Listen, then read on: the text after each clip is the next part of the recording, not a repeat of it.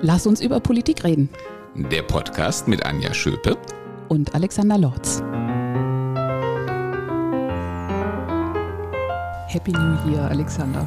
Ja, ein frohes neues Jahr, liebe Anja. Ähm, wir haben uns dann, wie das ja, glaube ich, viele tun, vorgenommen, heute mal zurückzuschauen, bisschen Bilanz zu ziehen, aber auch auf das neue Jahr zu, äh, zu blicken, was ja ein sehr besonderes politisch in Hessen ein sehr besonderes wird und für dich persönlich natürlich auch.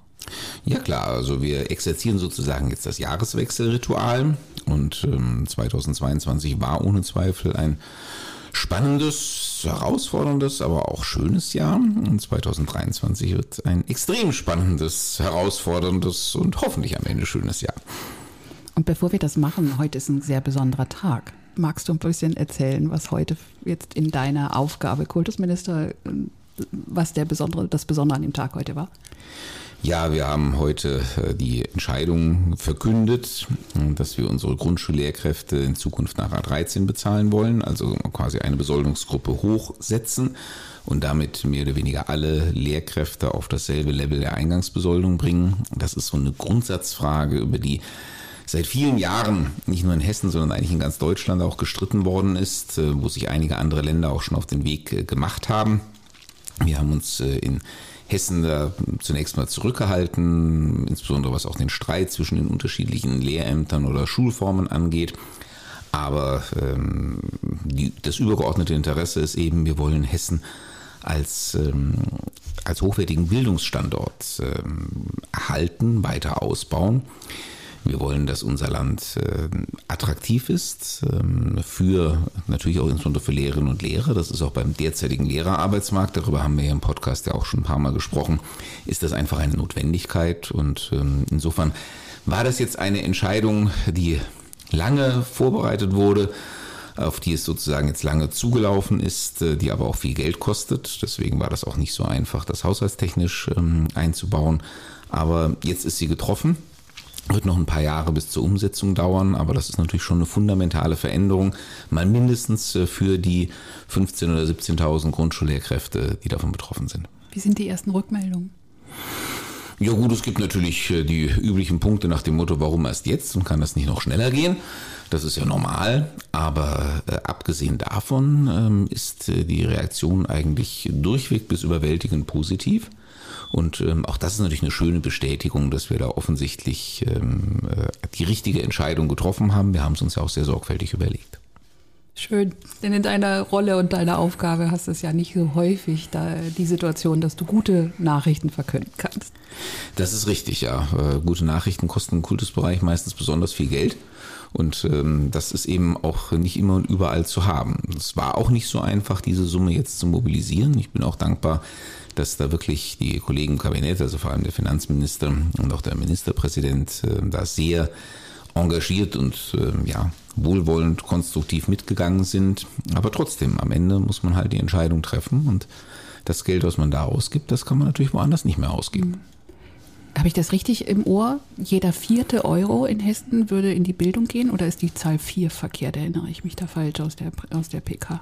Nee, das ist schon völlig richtig. Also da ist natürlich dann der Bildungsbereich insgesamt gemeint, also nicht ja, nur der Schulbereich. Mhm. Da spielen dann natürlich noch äh, frühkindliche Bildung und Hochschulen äh, mit hinein. Aber wenn man das alles zusammenzählt, ja, dann kommt man in diese Größenordnung an. Das freut mich. Jetzt gucken wir einfach aber mal ähm, wieder ein bisschen weg von der Bildung. Ähm, vielleicht, ich weiß nicht, wenn wir jetzt Jahresrückblick und Jahresausblick haben, hat das natürlich mit dir auch mit Bildung zu tun. Lass uns über Politik reden.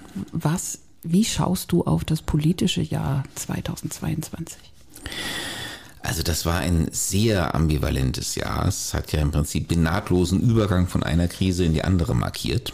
Ähm, es hat auf der einen Seite im positiven Sinne äh, unsere Erwartungen und unsere Hoffnungen, um das mal besser zu formulieren, erfüllt, dass wir aus der Corona-Pandemie herauskommen. Davon redet ja heute irgendwie schon keiner mehr, aber ähm, wenn man einfach mal zurückgeht, Anfang des Jahres war das noch überhaupt nicht sicher, ähm, ob wir den Weg ähm, aus der Pandemie finden. Noch im Sommer äh, gab es ständig äh, Warnungen, nicht zuletzt von Seiten des Bundesgesundheitsministers, der sich ja sowieso gerne als Dr. Doom profiliert. Darüber haben wir hier im Podcast auch schon mal äh, gesprochen. Ähm, dass das alles äh, in diesem Winter ähm, wieder mehr oder weniger genauso schlimm werden würde. Wir haben Ende September noch das Bundesinfektionsschutzgesetz äh, verändert. Deswegen haben wir auch noch immer Maskenpflicht im öffentlichen Personennahverkehr, auch wenn das langsam das letzte Relikt ist der Corona-Einschränkungen und den Arztpraxen und ähm, Heimen und so nicht zu vergessen. Und ähm, aber da war noch davon die Rede, also ähm, dass man quasi das als hochgradig ansteckende Infektionskrankheit klassifizieren muss. Also hochgradig ansteckend ist es ja, aber da reden wir dann von einer Stufe ne, mit Pest, Cholera und Typhus ähm, und ähm, dass man das also sozusagen einem automatisierten äh, strengen Dauerregime äh, unterwerfen muss. Das wurde damals sozusagen auf den letzten Metern noch abgewendet. Ja, und wenn man jetzt schaut, wir sind jetzt drei, vier Monate später und ähm, man muss ja schon manchmal Leute daran erinnern, dass es dieses Virus noch gibt äh, und ähm, dass zwar vielleicht die Pandemie vorbei ist, das sagt jedenfalls mittlerweile sogar Herr Drosten, aber äh, dass uns dieses Virus natürlich auf Dauer jetzt weiter begleiten wird und ähm, wir ähm, wahrscheinlich noch nicht die endgültige ähm, Version gefunden haben, wie wir damit leben. Also es ist phänomenal, wie schnell sich das im positiven Sinne verändert hat. Und ich bin sehr glücklich, dass wir endlich wieder normale Weihnachtsferien hatten, dass wir jetzt eine normale Fastnachtskampagne haben werden, äh, dass äh, niemand mehr den Schulbetrieb in Frage stellt, äh, dass wir den Menschen wieder ohne Masken ins Gesicht sehen können, jedenfalls in allermeisten Alltagssituationen. Also das ist alles super.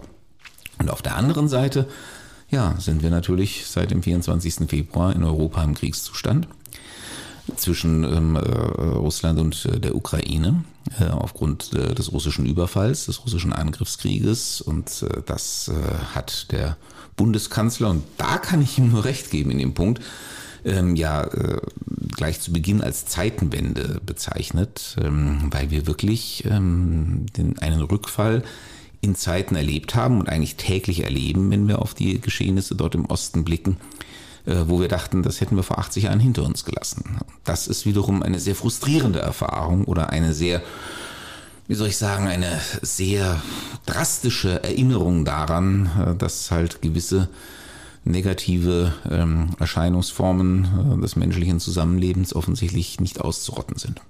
Wir versuchen ja mal ein bisschen so, so einen Schritt hinter die, die Kulissen des aktuellen Geschehens zu gehen was, was du da ansprichst, da habe ich dann auch dieses Frustrierende, empfinde ich auch, so diese Enttäuschung, dass wir den Reifegrad als globale Gesellschaften oder globale Gesellschaft, die wir ja natürlich so einheitlich nicht sind, so wie man das erhofft hat oder irgendwie dachte, überhaupt nicht erreicht hat. Weil eben die menschlichen Abgründe doch immer noch rausbrechen. Ja, ein ähm, durchaus auch zum Sarkasmus neigender äh, historischer Schriftsteller hat ähm, noch mitten im Kalten Krieg geschrieben. Also das ist ja ein schöner Versuch, ähm, den Krieg irgendwie zu ächten und ähm, vom Antlitz der Erde zu verbannen. Aber äh, er gehört zur Menschheit leider Gottes irgendwie untrennbar dazu. Und genauso gut wie den Krieg könne man den Stuhlgang zum Verbrechen erklären. Und das ist ja wirklich sarkastisch. Das, ja, absolut. Und das Traurige ist halt, dass dieser Sarkasmus ein Körnchen Wahrheit enthält. Das ist jetzt leider wieder bewiesen worden.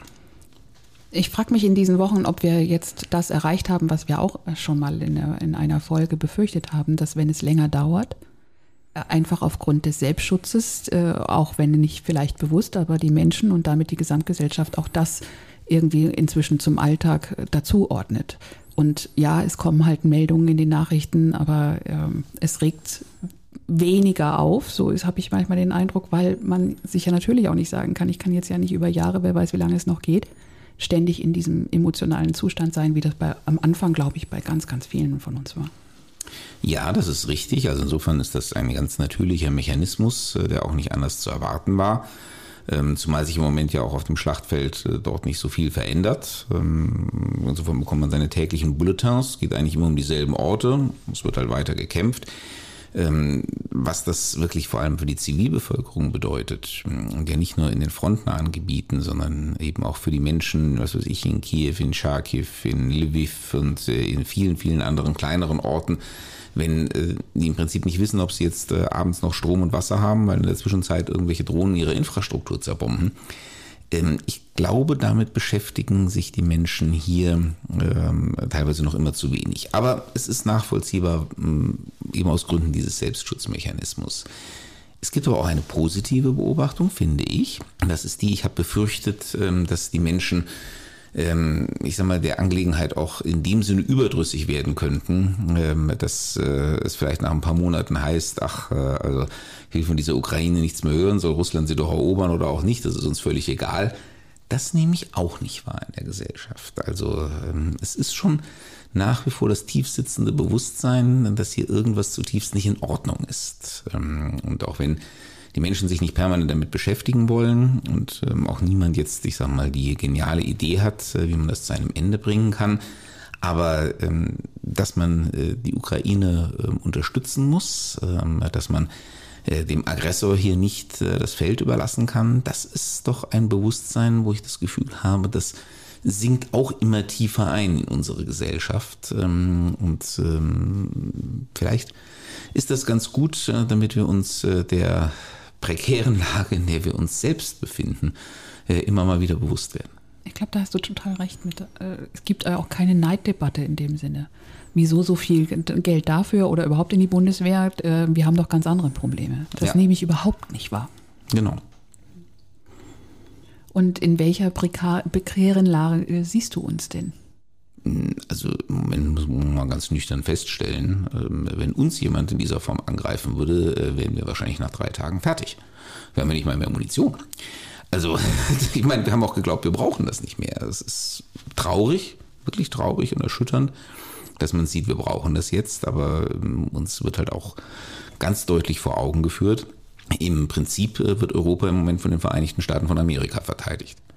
Weil außer vielleicht noch Großbritannien und Frankreich und ähm, den tapferen Staaten, die jetzt wie Polen oder die baltischen Staaten ähm, jede Menge Anstrengungen unternehmen, sich so gut wie möglich für eine Verteidigung zu rüsten, ähm, ist der Rest Europas eigentlich auf äh, Gedeih und Verderb auf die amerikanische Unterstützung angewiesen.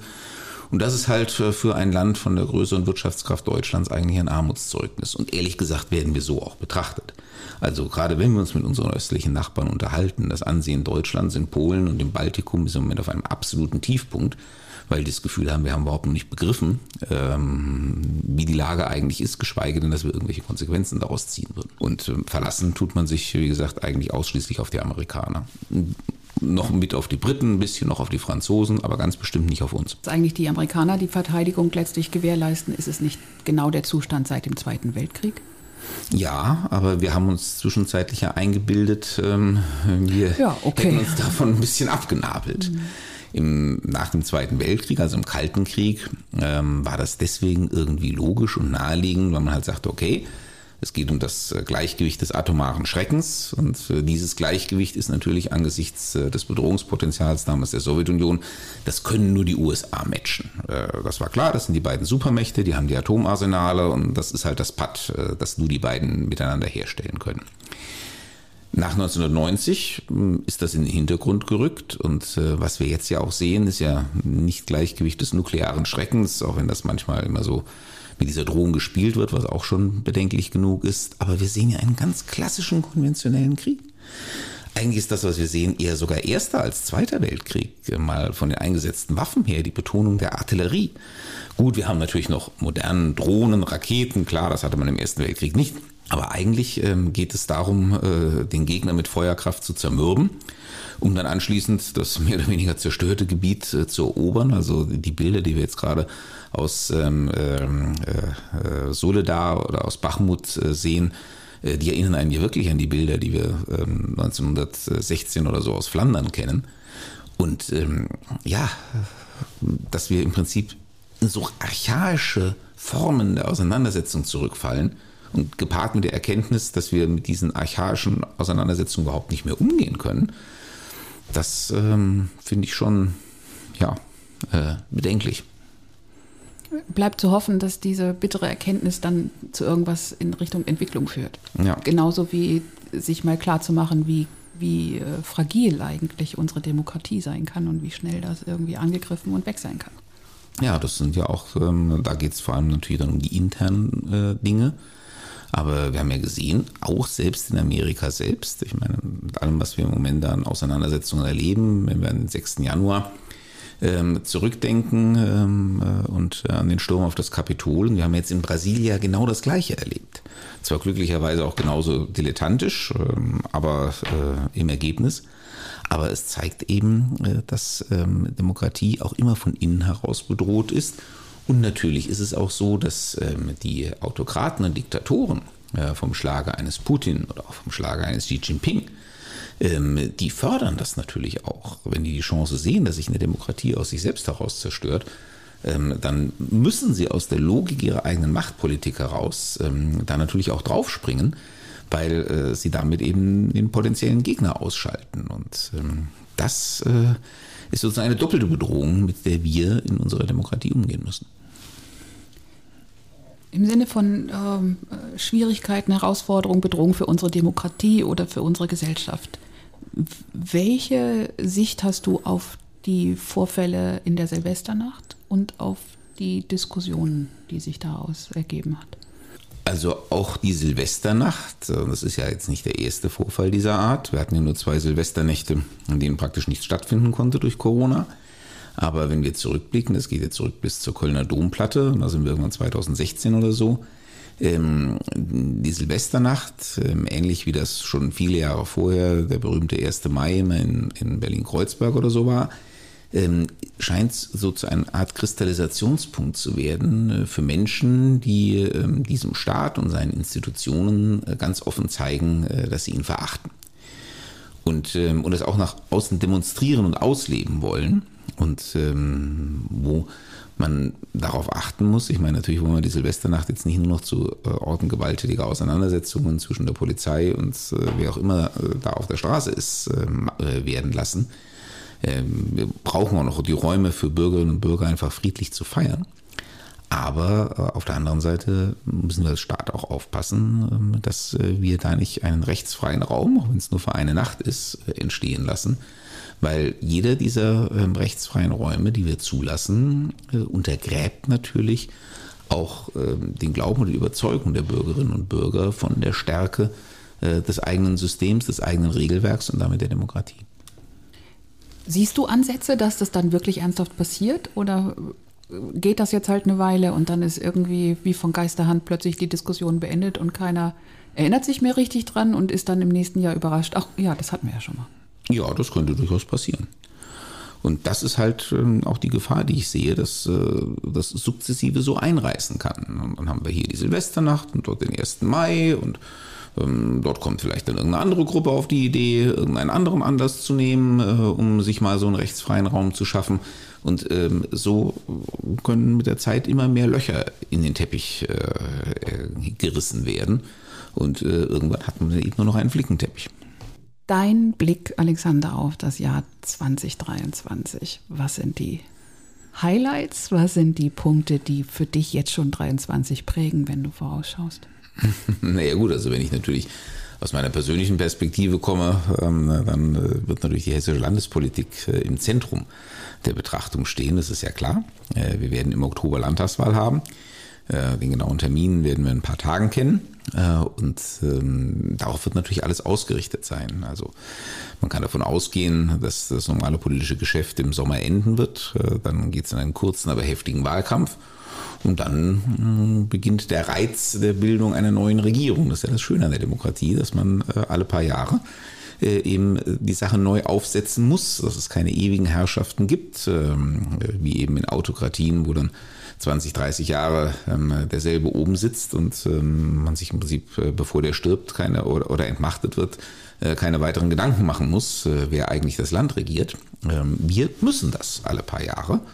Und wir müssen es durch Verhandlungen tun, durch Kompromisse tun, weil es in Deutschland ja traditionell eigentlich immer nur Koalitionsregierungen gibt. Und ähm, das ist ähm, schon auch immer ein besonders spannender Moment, weil man dann äh, die Leitplanken quasi zieht oder auch die die Pflöcke einschlägt, eben für die nächsten Jahre. Und da kann man wirklich was gestalten. Das ist der besondere Reiz an Engagement in der demokratischen Politik. Ähm, an solchen äh, Momenten, an solchen Weichenstellungen, Marksteinen mitwirken zu können. Also deswegen ähm, sind Wahljahre immer besonders spannend ähm, und äh, eigentlich niemals Routine. Das klingt ein bisschen so, als ob du das sogar magst. Weil ja, das ist ja schon Stress, oder? Klar, also ich werde auch bestimmt irgendwann Ende Oktober sagen, Gott sei Dank ist es vorbei. Das brauche ich jetzt auch erstmal nicht wieder. Aber äh, ja, äh, ich mag es. Ich mag ähm, Auseinandersetzung in geregelten Formen also in der Sache. Ähm, und ähm, man braucht das auch zum Teil, um seine eigenen Positionen zu schärfen, um aus der eigenen Routine auszubrechen, um auch den Blick mal wieder längerfristig nach vorn zu richten und nicht im Alltagsgeschäft stecken zu bleiben. Aber natürlich, man sollte auch nicht Politik äh, betreiben, wenn man die Auseinandersetzung scheut. Also zur Politik, ähm, gerade wenn man sich um ein Mandat bewirbt, ein, äh, ein verantwortungsvolles Amt innehat oder innehaben will, äh, gehört auch in die Arena zu gehen und sich zu stellen. Nimm uns, die Hörer und mich, mal ein bisschen mit hinter die Kulissen, soweit du da schon erzählen kannst. Wie, wie läuft das jetzt? Also was macht ihr jetzt in Richtung Wahl? Was sind so die Big Points und wie geht ihr vor? Also da muss man jetzt unterscheiden einmal die Strategie, die natürlich auf der Landesebene passiert, also die dann von unserer Parteizentrale auch entwickelt und vorgegeben wird und dem, was die einzelnen Kandidaten in ihren Wahlkreisen machen die zum Teil noch nominiert werden müssen, steht ja auch bei mir noch an. Also im Prinzip rede ich ja im Moment noch über ein ungelegtes oder mindestens unausgebrütetes Ei.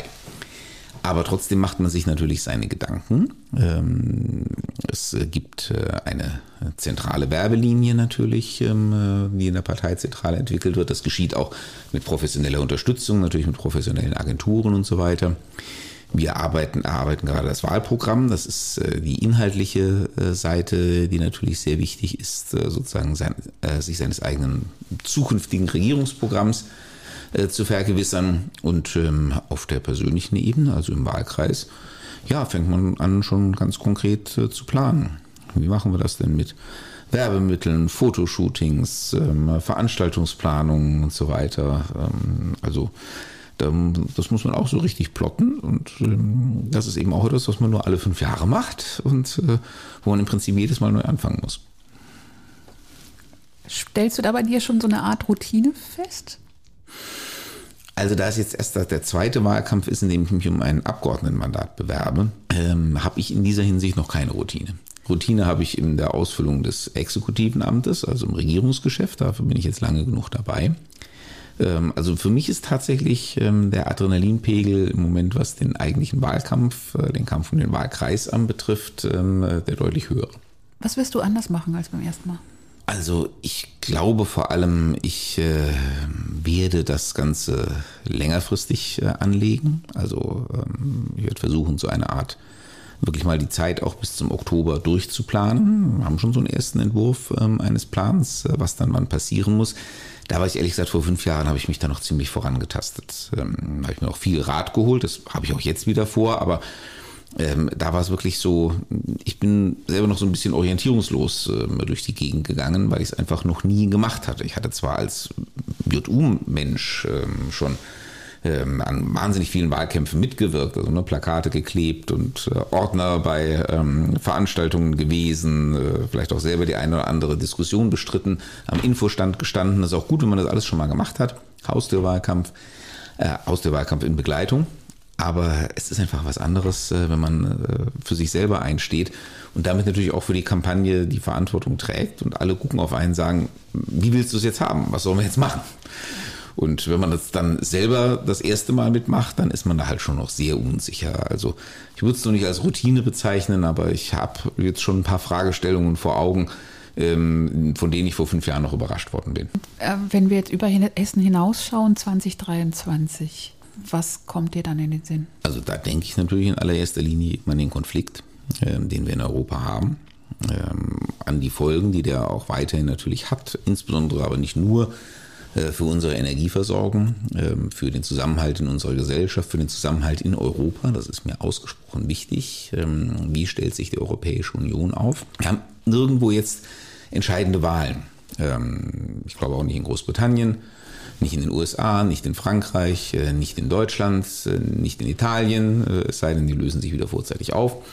Also, ich sage mal, die eigentlich erwarte ich von 2023 äh, intern äh, ein großes Maß an Stabilität und hoffe, dass ähm, das auch äh, tatsächlich geliefert wird, weil ich glaube, dass die Menschen nach diesen Jahren der Krise äh, sich auch danach sehnen, einfach mal wieder stabile Verhältnisse und sogar ein bisschen Routine äh, wieder in alles reinzubekommen. Also insofern hoffe ich, dass 2023 ein Jahr wird, ähm, das einfach wieder Ruhe reinbringt, Stabilität reinbringt.